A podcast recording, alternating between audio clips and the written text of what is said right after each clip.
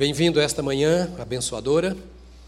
Deus tem recebido a nossa adoração, o nosso louvor, o nosso culto, e agora nós vamos receber a palavra do Senhor. Concorda comigo? Deus derrama sobre nós a bênção para que essa bênção perdure. E o segredo da bênção em nossa existência é a palavra de Deus. Passará os céus e a terra, mas as tuas palavras não hão de passar. Se queremos algo eterno, é a palavra de Deus nossas emoções se alteram, nossos bens vão e vêm, nossa saúde, nossa vida e etc. Mas a palavra de Deus permanece para sempre. Então vamos abrir o coração para a palavra. Eu gostaria de ler com você o mesmo texto que eu li domingo passado, domingo atrasado, e não sei se no outro domingo também. Parece que só temos um, uma meia dúzia de versículos na Bíblia, não é verdade? Mas vamos ver Mateus capítulo 16. Nós vamos encerrar a nossa meditação neste texto, neste domingo, e eu gostaria de, encerrando, pensar com você sobre uma revelação que mudou a história. É o que está nesse texto de Mateus, que nós já conhecemos. Mas eu queria pensar sobre esta ótica. Como é que Deus vai fazendo a sua obra? E quando Deus nos revela alguma coisa, que mudança pode acontecer? Está escrito aqui em Mateus 16, verso 13 a 19.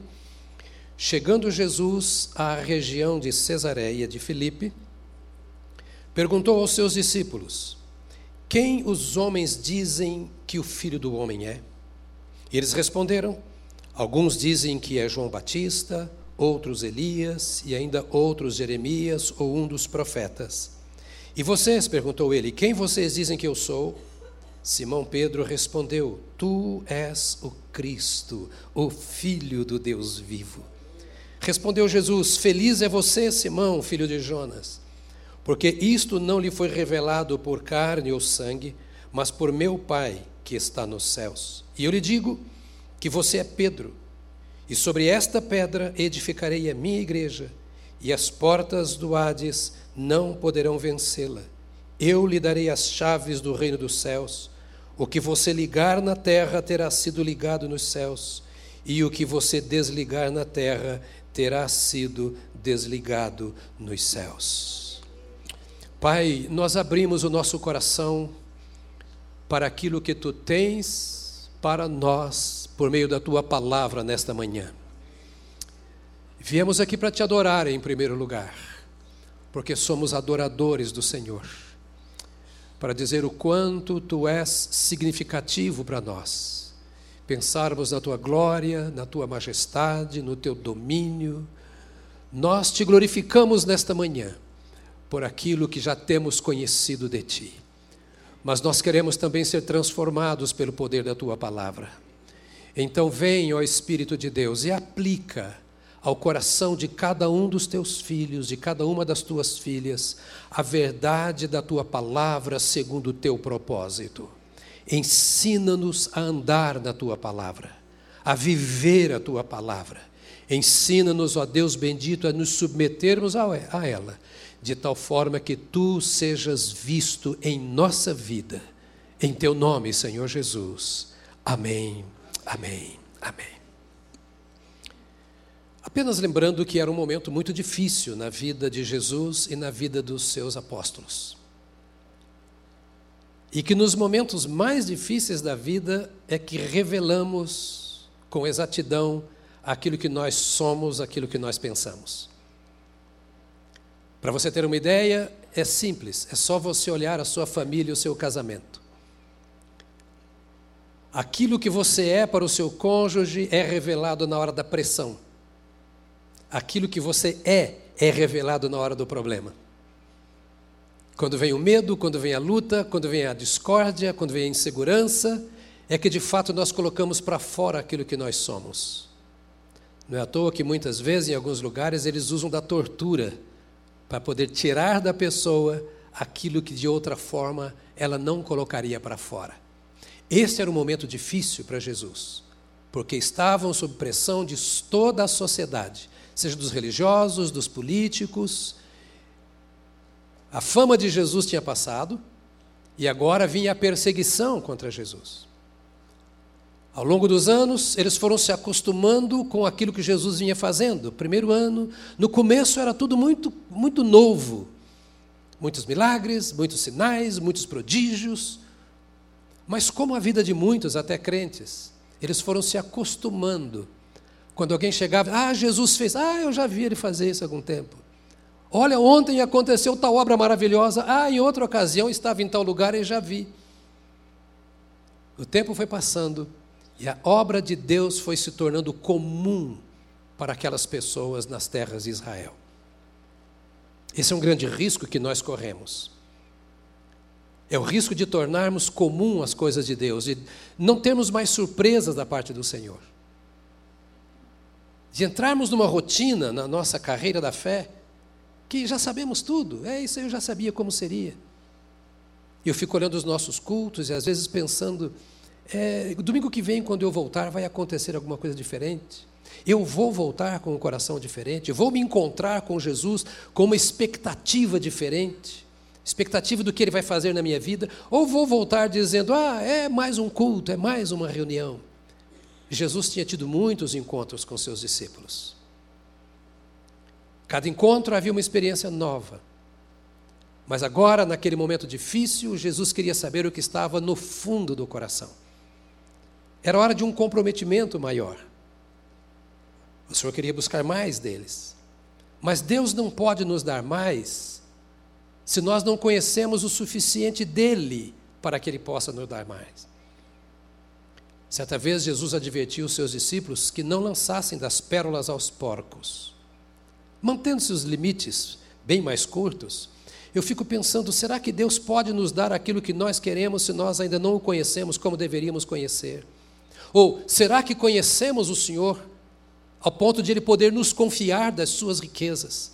Nossa caminhada com Ele tem trazido descobertas dele, descobertas que eu falo do ponto de vista do conhecimento e da experiência. Aquela era uma hora crucial na vida de Jesus e dos apóstolos. E era preciso que ele mesmo tivesse segurança de que os apóstolos poderiam receber uma responsabilidade maior, um privilégio maior, uma tarefa maior da parte do seu Senhor.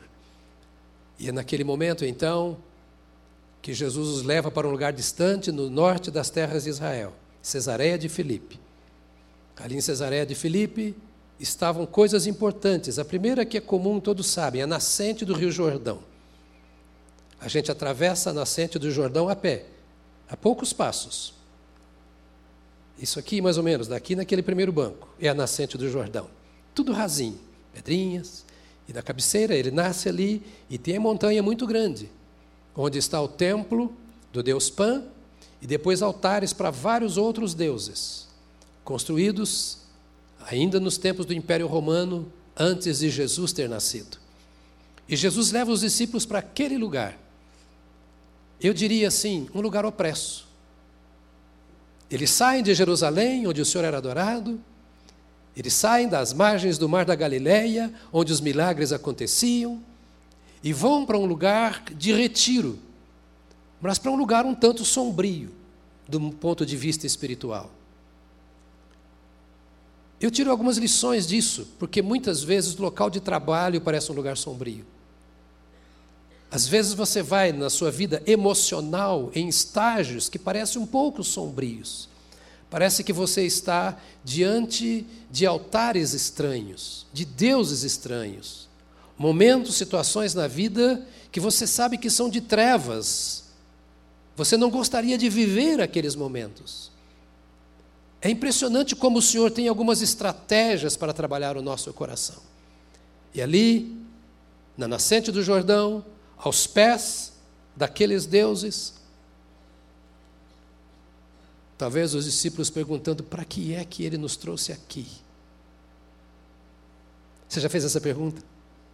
Para que é que o Senhor me colocou nesta situação? Por que, que a gente não foi para Jerusalém? Lá canta-se ao Senhor, adora-se o Senhor. Por que estamos aqui? Será que Deus sabe o que fez? Se a gente já está vivendo um momento difícil e parece que agora, do ponto de vista espiritual, ficou mais difícil ainda, Deus sabe o que fez. Então Jesus lhes faz uma pergunta, porque talvez a maior obra de Deus na nossa vida seja permitir que os nossos ouvidos ouçam aquilo que nós pensamos a respeito de Deus. Não os outros, mas nós mesmos percebamos qual é o conceito que nós temos de Deus. O que sabemos, o que falamos de Deus, é o que ouvimos, é o que vimos, é o que aprendemos dos outros, ou é de fato uma revelação que o Senhor trouxe ao nosso coração? Meu irmão, irmã, o que nós mais precisamos é que o Espírito de Deus revele pessoalmente para cada um de nós quem é Jesus para nós. E vós, quem dizeis que eu sou? Foi a pergunta. Muitas pessoas dizem muita coisa a meu respeito. Aqui estão deuses que são servidos por tantas destas e outras pessoas. E vocês, quem dizem que eu sou? E é nesta hora que aparece uma revelação. Que certamente o coração dos outros apóstolos também já tinha recebido. Mas Pedro avança, como sempre o Pedro, para acertar ou para errar, ele era o primeiro. E errou muitas vezes sendo o primeiro, mas acertou também muitas. E ele disse assim: Tu és o Cristo, o Filho do Deus vivo. Jesus diz para ele assim: Você é muito feliz, Pedro. Porque é muito feliz todo aquele que sabe quem é Jesus por revelação do Pai. Aquele que sabe quem é Jesus por revelação da história, da tradição, é, é apenas uma coisa como um chapéu aqui no alto da cabeça. Mas aquele que sabe quem é Jesus por revelação do Espírito, aí a coisa muda, porque o Deus vivo está falando no seu interior, e quando Deus fala, as coisas mudam e coisas novas podem vir a acontecer. Com esta expressão, Pedro está dizendo assim: Eu estou sabendo qual é a tua natureza, e eu estou sabendo qual é o teu ministério.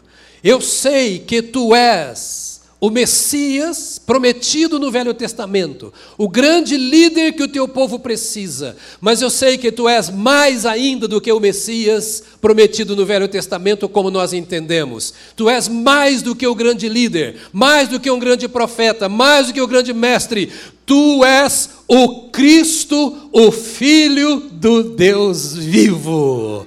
Tu foste gerado no Pai Tu és parte do Criador dos céus e da terra. Tu tens o ministério divino. Todas as coisas foram feitas por ti, todas se inclinam diante de ti. Temos caminhado contigo todo esse tempo, mas nesta hora difícil da minha vida, eu sei aquilo que o Espírito Santo tem me falado há tanto tempo. Tu és o Messias, tu és o Cristo e tu és o Filho do Deus vivo. Muitos Cristos já apareceram, muitos se levantaram em Israel na história para dizer que era o Messias para tirar-nos de debaixo do fardo do jugo de Roma, mas tu vieste nos tirar do fardo das trevas, do fardo do pecado, de debaixo das mãos do império de Satanás e nos colocar em liberdade para sermos filhos da luz. Tu és o Cristo, a tua natureza é divina e o teu ministério é trazer os céus à terra para que nós andemos com Deus.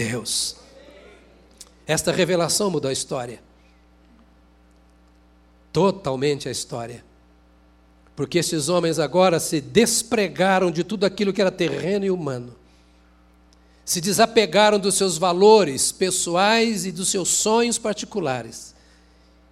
Eles disseram: Nós estamos prontos para o que der e vier, porque tu és o nosso Salvador e nós entendemos que o nosso Salvador é o nosso Senhor, tu és o nosso Deus e nós recebemos de ti a autoridade divina. Jesus, essa revelação é tão grande que Pedro, eu quero dar a você um privilégio. um ministério, uma responsabilidade. Eu vou dar a você, e mais tarde ele vai dizer através de você, a autoridade que eu dou aos meus seguidores. Dar-te-ei as chaves. Dar-te-ei as chaves do reino dos céus. Dar-te-ei as chaves do reino dos céus. O que você ligar na terra terá sido ligado nos céus. E o que você desligar na terra terá sido desligado nos céus. Ou seja, a causa é minha, mas eu vou confiá-la a você. O reino dos céus é meu, mas eu vou dar a você a autoridade de abrir o reino dos céus. A palavra de hoje é doutrinária. É para dar a você alguma segurança quanto à autoridade que você tem. Bem tranquilo, sorridente, feliz e abençoado. Por favor, volte para quem está perto de você e diga: não sou qualquer um, não, cara. Não sou qualquer um, não. Nessa mão aqui tem chave. Nessa mão aqui tem chave. Pedro era um falastrão falava pelos quatro cantos. Ele era visto pelos homens que secavam como ignorante. Iletrado. Mas na linguagem do bom mineiro, ele dava tanta manota, tanta coisa esquisita ele falava quando estava conversando com a turma que acho que os apóstolos oravam para ele e falavam assim, No conceito humano, ele. Sabe? Iletrado. É como Jesus trabalha. Talvez eu seja esse iletrado, esse esquisito, esse estranho. Até abro um parênteses para pedir para você orar. No ano passado, a Força Aérea comemorou seus 77 anos aqui. Eu preguei. Neste ano, ela faz 78 anos. O comandante é outro, houve uma troca de comando.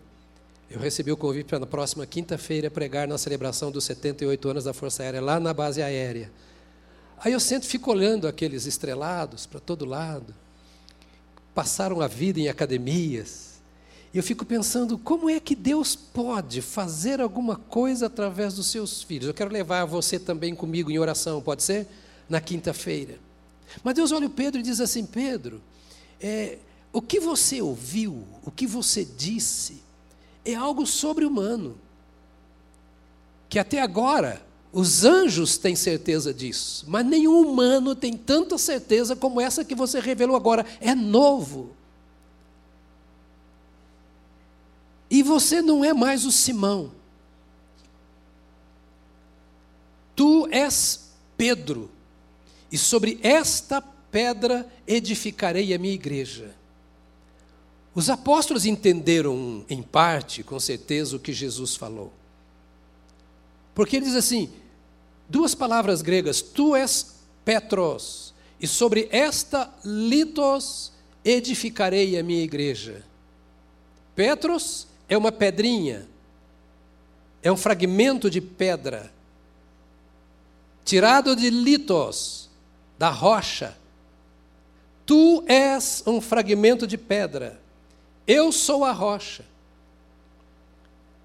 Tu és parte de mim. Tu recebeste a minha natureza.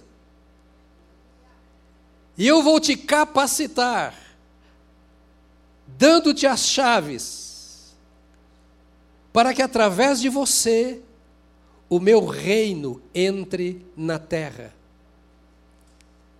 Dar-te-ei as chaves do reino dos céus. Não é apenas do palácio do rei. Não é dos benefícios do reino. Eu te darei as chaves do reino. E ele virou papa. Ele continuou o mesmo Pedro. Não aprendeu latim? Continuou o mesmo Pedro, do jeito que ele era. Mas como ele tinha uma revelação no seu coração, Jesus estava dizendo a ele assim: Pedro, já que você entendeu que eu sou o Messias, mas que eu sou também o Filho de Deus, você está convencido de quem eu sou? Convencido no seu interior pelo Espírito Santo, agora eu vou dar a você um poder que você não imagina. Eu te prometo, Pedro, algo inimaginável, ainda desconhecido. Eu prometo que eu vou te dar as chaves do reino dos céus. E Pedro ficou pensando naquilo, e eu te confesso que eu tenho certeza absoluta que Pedro não entendeu nada do que Jesus falou. E sabe, uma das coisas mais intrigantes e ao mesmo tempo mais deliciosa que existe é quando Deus te fala uma coisa e você não entende nada. Porque a gente quer entender tudo. Porque quando ele fala e você não entende, você fica mais perto. Que você sabe que foi ele que falou. E você abre os ouvidos. Porque você sabe que ele vai dar uma explicação uma hora. Deus não faz nada pela metade. Você já teve uma experiência com Deus? Ela é apenas uma. É apenas uma experiência que abriu a porta para que você tenha outra, e outra, e outra, e outra, e outra, e outra, e outra, e outra. Então não pare. Não pare. Aquela pergunta: o que queres que eu faça? O que queres de mim? O que me disseste? O que significa isso? Deus não começa uma obra para não terminar. Tudo que ele começou na sua vida, ele quer dar continuidade, porque o propósito de Deus é te levantar, é te engrandecer, é te fazer fluir, é usar a sua vida. O propósito de Deus é falar, falar, falar, falar e continuar falando até que você se veja formado, maduro para ser o instrumento capaz que ele quer que você seja. E eu tenho certeza que Pedro ficou mais perto de Jesus e cada movimento, assim, o que é esse negócio? E às vezes ele podia pensar até errado, muitas vezes. E a Bíblia mostra na frente que ele pensou. Porque lá em Atos ele pergunta, Senhor, então vem cá, é isso mesmo? Então agora quando o Senhor vai voltar, já já, quando é que o Senhor volta para estabelecer o reino? Ou seja, onde é que eu vou sentar ao teu lado no reino? Ele estava pensando na terra. O nosso coração é materialista. O nosso coração é apegado às coisas daqui. E Deus está nos falando das coisas dos céus e nós ficamos pensando nas coisas da terra. Deixa de ser pequeno Deus quer que você cresça. Era o que ele estava dizendo a Pedro. Bem, Jesus morre, ressuscita, andam juntos por 40 dias. E então Jesus para e diz assim: Olha, vamos fazer o seguinte. Vão agora lá para Jerusalém. E fiquem em Jerusalém. Até que desça o Espírito lá do alto e do alto vocês sejam revestidos com poder. Repete para você: poder. Até que do alto sejam revestidos com poder. Eles foram para Jerusalém. E lá estavam. Um dia, dois dias, cinco dias, sete dias, nove dias. E eles presos no cenáculo. Com certeza, as mulheres que ali estavam faziam a refeição, como era o costume. Quem já foi a Israel, já foi lá no provável local onde isso aconteceu. E em dado momento, enquanto eles estavam reunidos, assistindo televisão, não, vendo jogo de futebol, fazendo os cálculos para ver como andava a sua planilha, estudando a filosofia de Aristóteles. O que, que eles estavam fazendo? Orando, diga comigo, orando. Ah, meu irmão, oração é um perigo. A oração é uma bomba, a oração abre o céu. A oração te leva para o céu. Para de olhar para os homens, olha para o céu. Eles estavam inseguros, sem saber até por que estavam lá. A não ser que Jesus mandou, mas a gente ora, ora, não acontece nada. Já aconteceu com você? Um dia de oração, um dia de jejum, um mês de oração, um mês de jejum, não acontece nada, mas quem falou para você sair? É para ficar ali. Os problemas estão aumentando, nós não sabemos o que fazer, descer lá na cidade, em Jerusalém, vamos ser pegos, vão descobrir que nós éramos os seguidores dele, agora ele já se foi, não está mais conosco, não sentimos a sua presença, não vemos a sua face, ele não toca em nós, ele foi embora para o céu, nós o vimos subir. Fazer o que em Jerusalém? Orando, orando, orando. Parece que a pergunta que nós fazemos: para que orar tanto se não acontece o que eu quero? Fico orando, orando, orando e parece uma reza, Deus não faz nada. Eles não pensaram assim. O Senhor mandou orar eles oraram. O Senhor mandou ficar em Jerusalém orando, eles ficaram em Jerusalém orando. O Senhor disse que era para fazer isso até serem revestidos de poder, eles ainda não tinham sido revestidos de poder, então continuavam no mesmo lugar, fazendo a mesma coisa, orando, orando, orando, até que os céus descessem.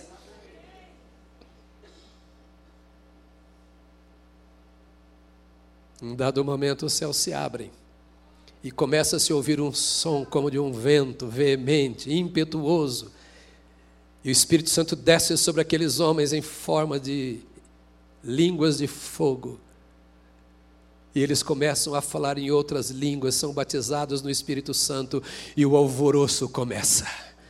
E Jerusalém começa a ouvir o barulho e seguem para aquele lugar, sobem até aquele lugar, e de repente eles estão ali ouvindo aquele som e vendo as pessoas falando em línguas estranhas. Que estranho!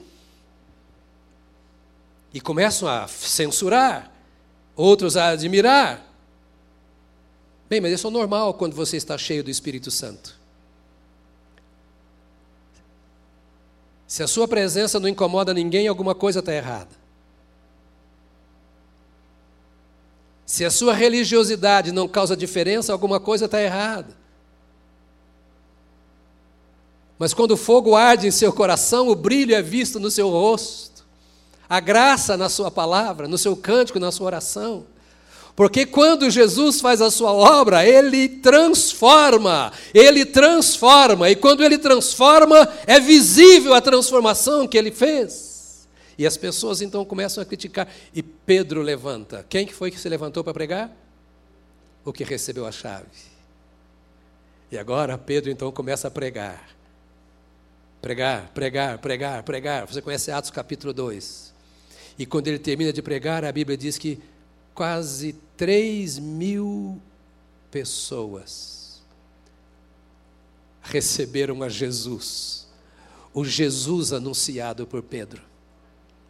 Quase 3 mil pessoas se vêm, se dobram no dia de Pentecostes, pelo impacto do Espírito Santo de Deus. Quem pregou? Pedro. Um dia só, uma palavra só, um sermão só de Pedro trouxe mais gente para Jesus do que todo o ministério de Jesus. Em Jerusalém, num único sermão. Mais de 3 mil pessoas recebem a Jesus e são batizados, diz Atos capítulo 2. Ali as portas do reino foram abertas para os judeus. As chaves, a chave que o Senhor deu foi o Evangelho. Pedro, é você quem vai pregar o Evangelho para inaugurar a igreja. Ali nasceu a igreja. No dia de Pentecostes nasceu a igreja. E a igreja nasceu com um sermão de Pedro. Pedro abriu a porta do reino dos céus que invadiu Jerusalém. Poucos dias depois, bom judeu, zeloso da lei, Pedro está orando e jejuando no terraço de uma casa, lá em Jope. E de repente o Senhor lhe dá uma visão, como que animais num lençol descem. E Pedro ouviu uma voz, está em Atos a história. Diga para si mesmo: eu tenho que ler a Bíblia. Isso, é isso aí. E Pedro olha aqueles animais e diz assim: ouviu a voz, mata e come. E Pedro diz: Eu não como coisa imunda, porque tudo que tinha naquele lençol era aquilo que judeu não podia comer. O gentio era considerado imundo pelo judeu. O gentio é todo aquele que não é judeu, de qualquer nação do mundo.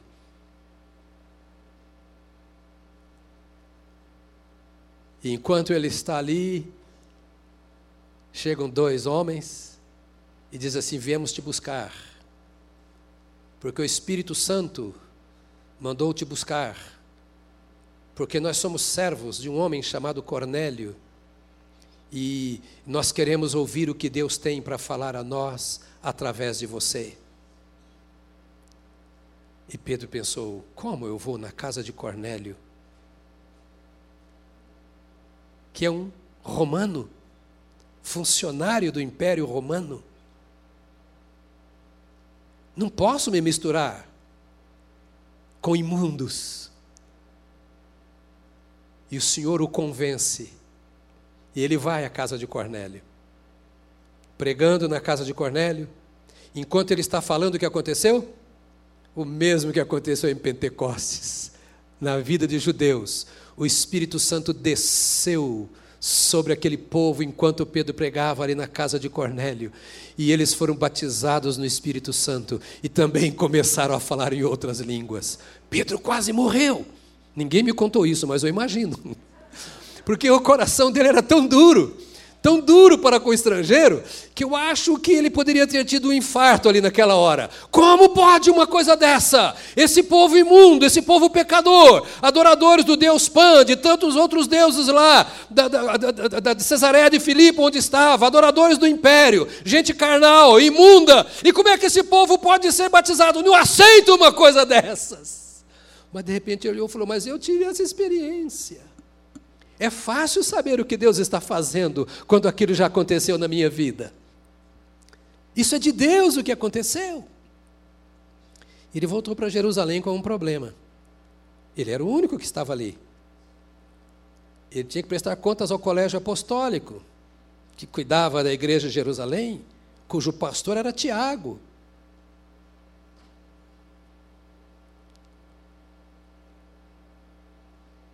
A hora que ele falava em Jerusalém, o Espírito Santo desceu lá no Pentecostes.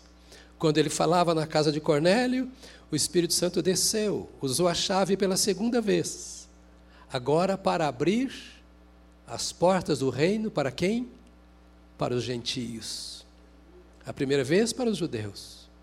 Agora provado que Jesus veio para alcançar também os gentios. É importante você entender isso. É importante você absorver esta mensagem. Isso é uma doutrina bíblica, pregada aqui no dia de Pentecostes, anunciada àqueles estrangeiros. Agora ele volta para Jerusalém e diz mais ou menos assim: Olha, pessoal, eu tenho aqui um testemunho para contar. Já contou testemunho? Eu tenho aqui um testemunho para contar para vocês. Provavelmente a notícia já tinha chegado lá. Porque tudo que acontece chega rápido. E certamente alguns apóstolos, alguns anciãos, esse Pedro dá trabalho. O que, que esse Pedro vai dizer? Que ele andou aprontando, se misturou com gentios. Aí Pedro diz, pessoal, eu tenho aqui um testemunho. O testemunho é o seguinte: eu tive esse sonho, entendi o sonho quando chegou aquele pessoal para me buscar eu fui lá na casa do Cornélio. E eu vou falar a verdade para vocês: não fiz nada. Eu nem orei por eles. Eu não, não aconteceu nada. Eu apenas estava pregando o Evangelho, contando para eles a história que eles queriam ouvir. Que história? A história de Jesus. Por favor, não me estranhe. Diga para quem está ao seu lado: conte a história de Jesus. Conte a história. Ele se responsabiliza por fazer a obra. Está entendendo, querido? Apenas conte a história. Deixa que ele faz o que ele quer fazer. O Pedro não precisou tremer, pular, gemer, ensinar ninguém a falar em línguas. Pedro não precisou ficar forçando a barra, criando movimentos, nada. Ele apenas pregou o evangelho. E nós precisamos entender isto hoje, porque nós temos artistas do púlpito. Nós temos gente fazendo movimento para a coisa acontecer. E acontece no entusiasmo tremendo e desacontece pouco tempo depois. Pedro apenas falou de Jesus e Jesus se encarregou de derramar o Espírito Santo sobre aquele povo.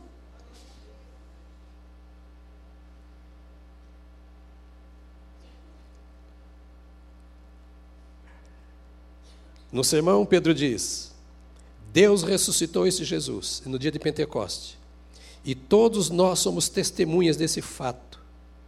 Exaltado à direita de Deus, ele recebeu do Pai o Espírito Santo prometido e derramou o que vocês agora veem. Ou seja, quem derramou o Espírito Santo foi Jesus. Me perdoem ser um pouco, talvez até invasivo no que vou dizer agora. Mas não tinha ninguém fazendo barulhão da bateria. Vem Espírito, ah, vem, vem, vem Espírito. Ah! Aquela coisa Você já viram acontecer isso por aí? Tem que vir o Espírito Santo, agora você faz não sei o quê. Não. Pedro falou assim: olha, foi simples. Deus ressuscitou esse Jesus, todos nós somos testemunhas disso. Jesus está exaltado à direita de Deus. Ele recebeu do Pai, Jesus recebeu do Pai o Espírito Santo e derramou o que vocês agora veem e ouvem. O que nós precisamos é Jesus presente na assembleia, no culto. O nosso coração voltado para Jesus no culto. O reino dos céus já foram abertos. A graça de Deus é abundante, infinita. O Espírito Santo não, não, é, não nos é dado por medida. Não há limites para o que Deus pode fazer em nossa vida pelo Espírito Santo. Ele está pregando, e ele diz: O Espírito Santo desceu sobre nós.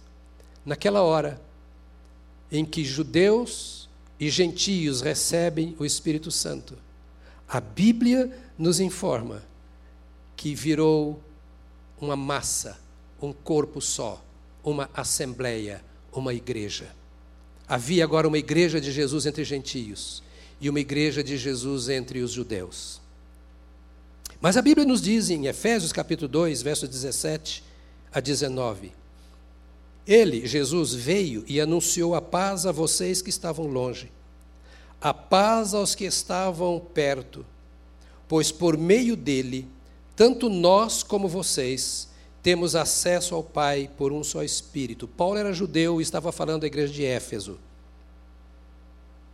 Paulo estava onde hoje é a Turquia, onde está Éfeso.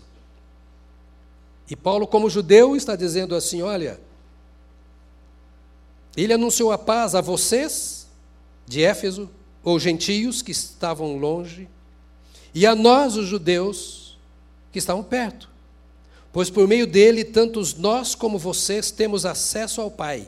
Ou seja, judeus e gentios temos acesso ao Pai por um só Espírito. Portanto, vocês já não são estrangeiros nem forasteiros. Vocês que não são judeus, não são no reino dos céus, mais estrangeiros nem forasteiros, mas concidadãos dos santos e membros da família de Deus.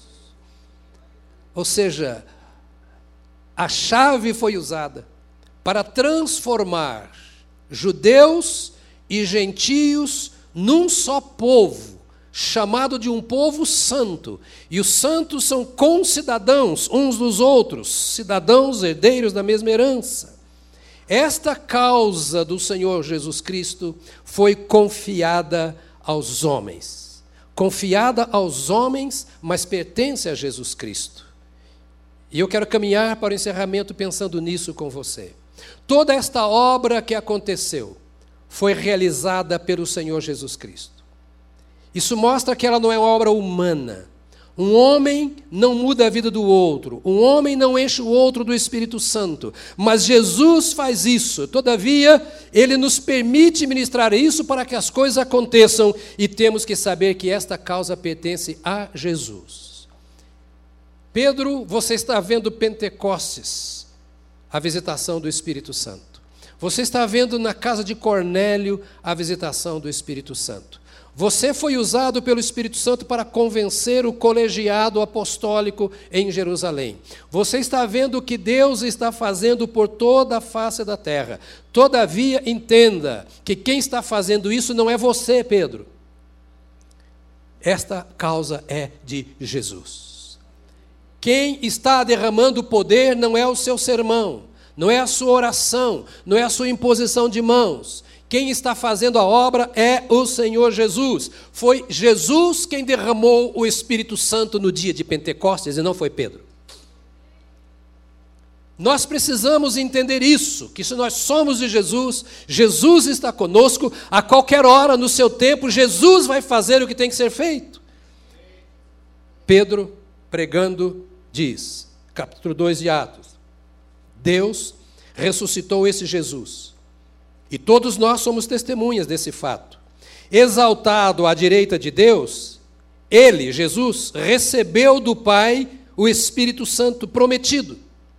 Jesus recebeu do Pai o Espírito Santo prometido e derramou o que vocês agora veem e ouvem. É Ele quem derramou o Espírito Santo. Depois Pedro diz: Verso 36. Portanto, todo Israel fique certo disso. Em Jesus, a quem vocês crucificaram, Deus o fez Senhor e Cristo. Este Jesus derramou o Espírito Santo.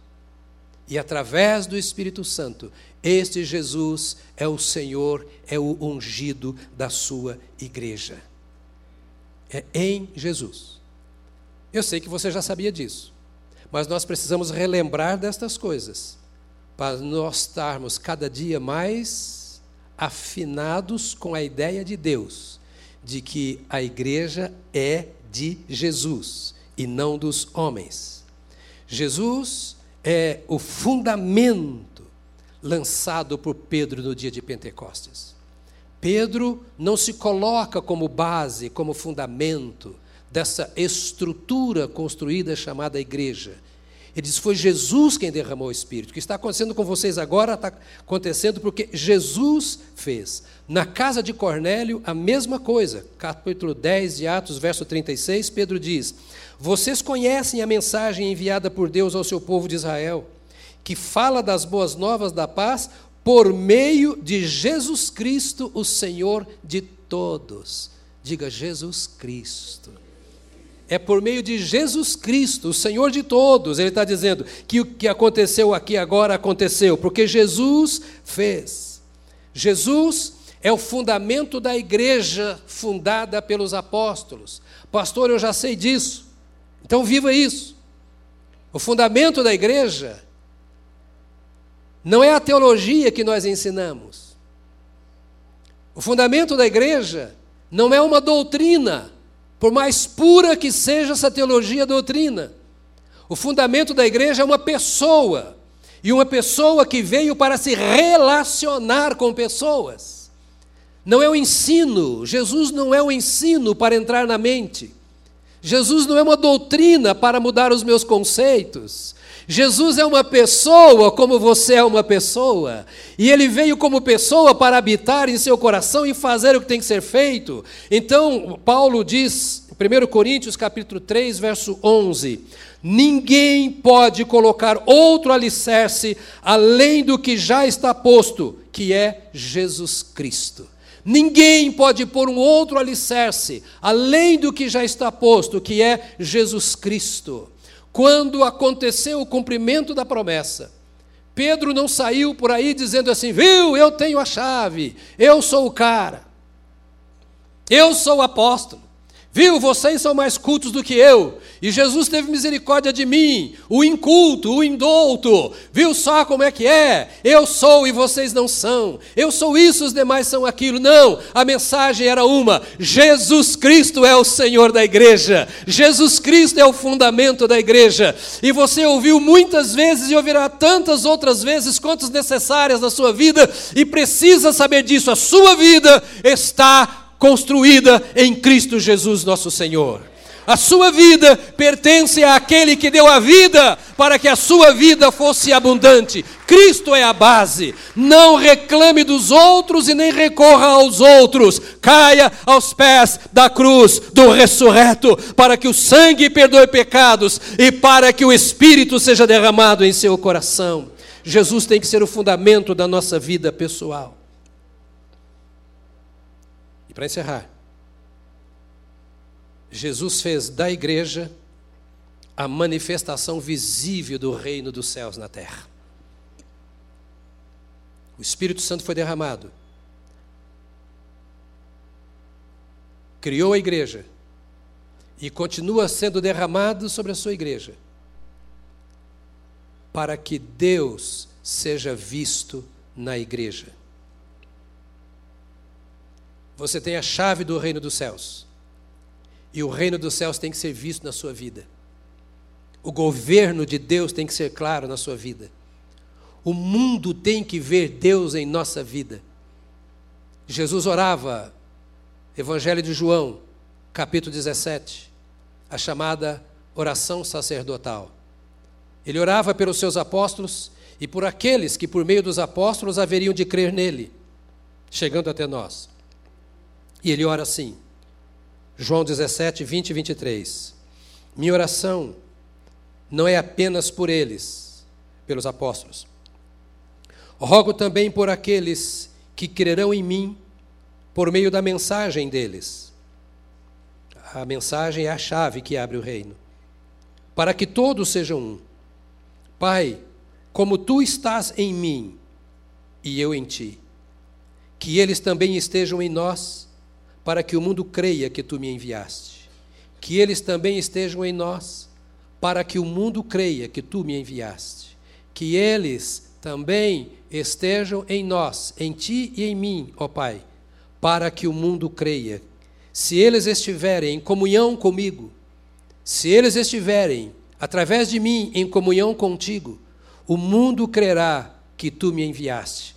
Ou seja, eu estou colocando a minha igreja na vitrine para que o mundo olhe. E o mundo tem que ver que a minha igreja está unida ao Senhor e uns aos outros.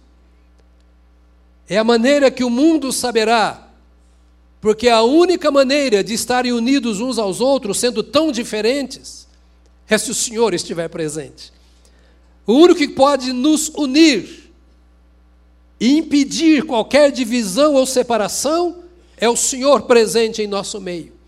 Novamente, Jesus está dizendo: Ó oh, Pai, eu neles e tu em mim, para que o mundo creia que tu me enviaste. Dê-lhes a glória que me deste, para que eles sejam um, assim como nós somos um.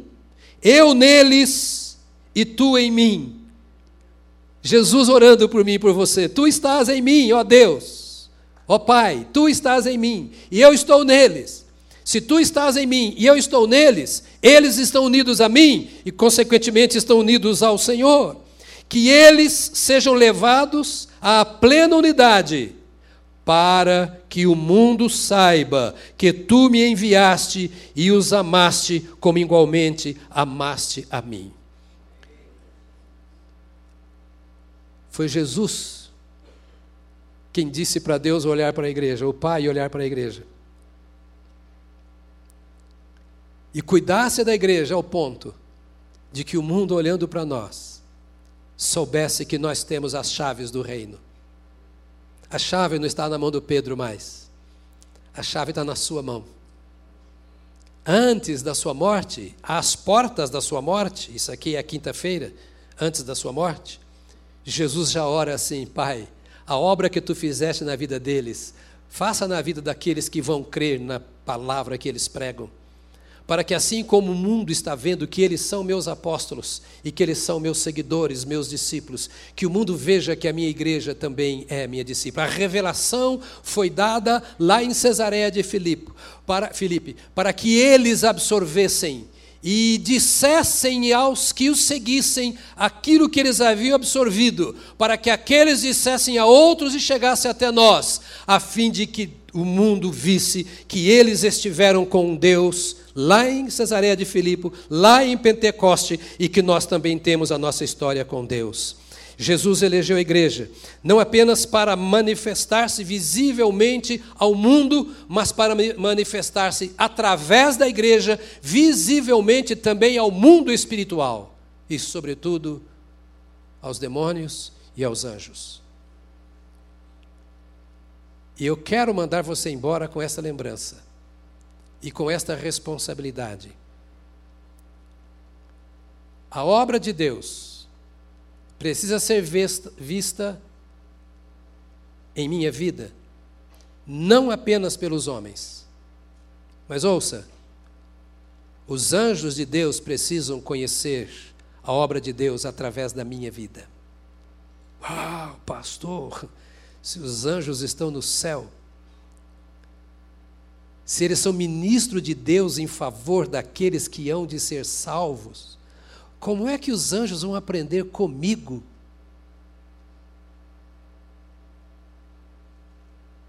Se os demônios são anjos que viveram na presença de Deus e foram expulsos do céu, mas viveram no céu, eu nunca vivi no céu.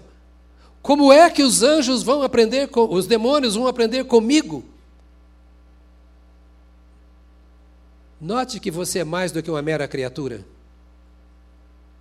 O que diz a Bíblia sobre isso? Efésios 3, 10 a 12 diz assim. Isso aqui será assunto para, não já já, mas para o segundo semestre estudarmos. A intenção dessa graça era que agora, agora, mediante a igreja, ou por meio da igreja, a multiforme sabedoria de Deus, se tornasse conhecida dos poderes e autoridades nas regiões celestiais, de acordo com o seu eterno plano que realizou em Cristo Jesus, nosso Senhor, por intermédio de quem temos livre acesso a Deus em confiança pela fé nele. Resumo assim: Paulo está dizendo à igreja de Éfeso, outra vez Éfeso, a obra que Deus fez na vida de vocês é tão estranha, é uma revelação tão poderosa, que ela é nova não só para os homens, mas até para os anjos e para os demônios. Para todos os poderes que habitam a região celestial. Eles precisam conhecer a graça de Deus através da vida de vocês como igreja. Deus surpreende aos demônios e aos anjos com a obra que ele realiza na vida das pessoas que creem em Jesus. Você é um mestre, você é uma mestra. Você é a continuação da obra da cruz. Nós somos continuação da obra de Pentecostes.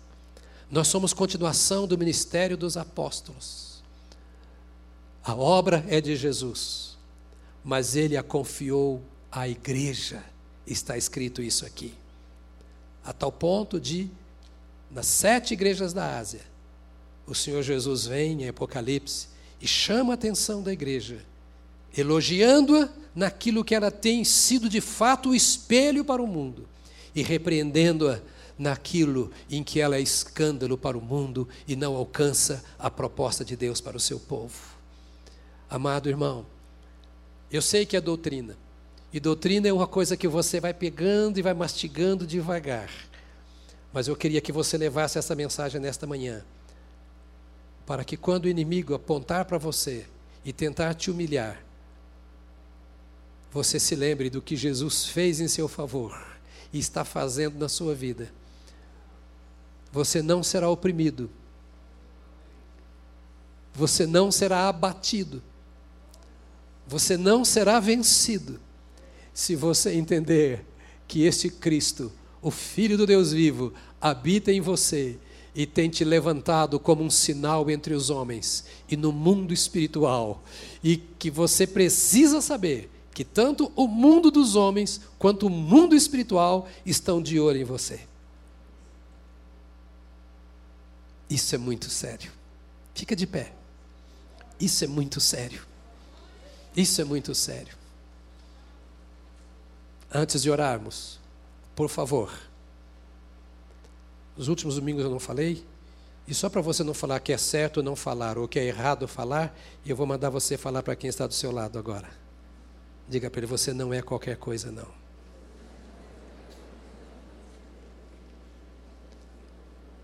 Meu irmão, nós vamos orar nesta hora e você só sai aqueles que têm que sair para eventos lá fora agora. Mas eu queria orar com você assim. Estou cumprindo o papel do qual eu fui investido por Jesus. O que aconteceria se Pedro se calasse? O que aconteceria se no movimento apostólico, no dia de Pentecostes, ninguém usasse a chave? A chave é o Evangelho que Pedro pregou. A chave é a palavra de Deus que Pedro pregou. Pedro pôs em risco não apenas a sua reputação, mas a sua própria vida. Porque Jesus acabara de morrer, de ser crucificado. O sangue do povo ainda estava fervendo contra os seguidores de Jesus. E Pedro estava na cidade de Jerusalém, onde Jesus havia morrido, com todos os apóstolos. Ele podia ser arrastado e morto ali, porque a casa estava cercada de judeus alguns criticando e outros acreditando. Você conhece o Evangelho. Mas Pedro não olhou as circunstâncias. Ele valorizou a revelação que ele havia recebido do Espírito Santo. Jesus é o Salvador, não há esperança fora dele. Será que estamos com medo de perder a família? Medo de perder o emprego? Medo de perder os amigos. Estamos falando de tanta coisa que não é fundamental, quando o fundamental é usar a chave que está em nossas mãos. Estenda a sua mão assim, como um gesto para dizer: Senhor, eu quero usar a chave. Diga isso ao Senhor, feche os seus olhos, começa a orar, põe sua vida diante do Senhor. Eu quero usar a mensagem, eu quero usar o Evangelho, enche a minha vida do Evangelho. Irmão, estou pregando essas coisas simples para você, para você entender o privilégio que você tem, o Evangelho que você recebeu de Jesus Cristo, nosso Senhor. Este é o Evangelho de Jesus não é a mensagem dos homens, não é a política, não é a economia, não é a filosofia, não nada disso, não é a ciência. Nós estamos falando aqui de uma coisa que muda para a eternidade, para a eternidade, para a eternidade. Senhor, revela-me pelo Espírito Santo o poder do teu evangelho. Revela-me, Senhor Deus, a vida do teu evangelho. Faz explodir em meu coração a força deste evangelho. Ora ao Senhor dizendo: "Ó oh, Deus, quebra o meu coração, incendeia o meu coração coração. Faça-me, Senhor, ser apaixonado por esse evangelho circulando na minha mente, no meu sangue, na minha vida. Que as minhas palavras sejam repletas do evangelho de amor, o poder transformador do Senhor. Ó oh, Deus, nós sabemos que o mundo está em crise. Nós sabemos que as pessoas estão envolvidas em coisas que não produzem comunhão contigo, e nós temos comunhão com o Senhor. Tu nos selaste no teu Espírito Santo. Tu nos redimiste no poder do sangue de Jesus. Jesus, tu nos deste a revelação de quem é Jesus, o teu Filho unigênito e o nosso Salvador e Senhor. temos paz em nosso coração, temos alegria na comunhão contigo, na harmonia com os céus. Nós somos a tua propriedade, nós somos a habitação do Senhor, nós somos perdoados por ti, santificados pelo Senhor. O reino é teu, o poder é teu, a obra é tua, e nós nos colocamos nesta manhã como servos do Deus Altíssimo. Senhor, que o que nós ouvimos nesta manhã traga vida ao coração da tua igreja. Que nenhum altar, que nenhum ambiente estranho possa sufocar a tua palavra. Que nenhuma religiosidade, que nenhum temor, que nenhuma insegurança, que nenhuma falta de entendimento sufoque a obra que tu realizaste por nós. Ó oh, Espírito Santo de Deus, ó oh, Espírito Santo de Deus, venha sobre o teu povo como vieste em Pentecoste, surpreende os teus filhos na sua casa, no seu quarto. Ó oh, Deus, transforma o lugar onde nós vivemos no ambiente atraente com a tua presença através de nós. Este mundo perdido, permita que veja a tua presença em nós. Tudo o que fizeste em nosso favor é para nos levantares diante do mundo, para que vejam que tu habitas em nós que tu és nosso, que nós temos comunhão contigo, que não vejam nossa religião nem nossa religiosidade, que além das nossas capacidades e muito acima delas, que o mundo veja a tua presença em nós. Senhor, tu oraste ao Pai pedindo que o mundo veja a tua presença em nós, ao ponto de crer que tu o enviaste. Então, Pai, faz isso na nossa vida, dos jovens e dos adultos, dos homens e das mulheres.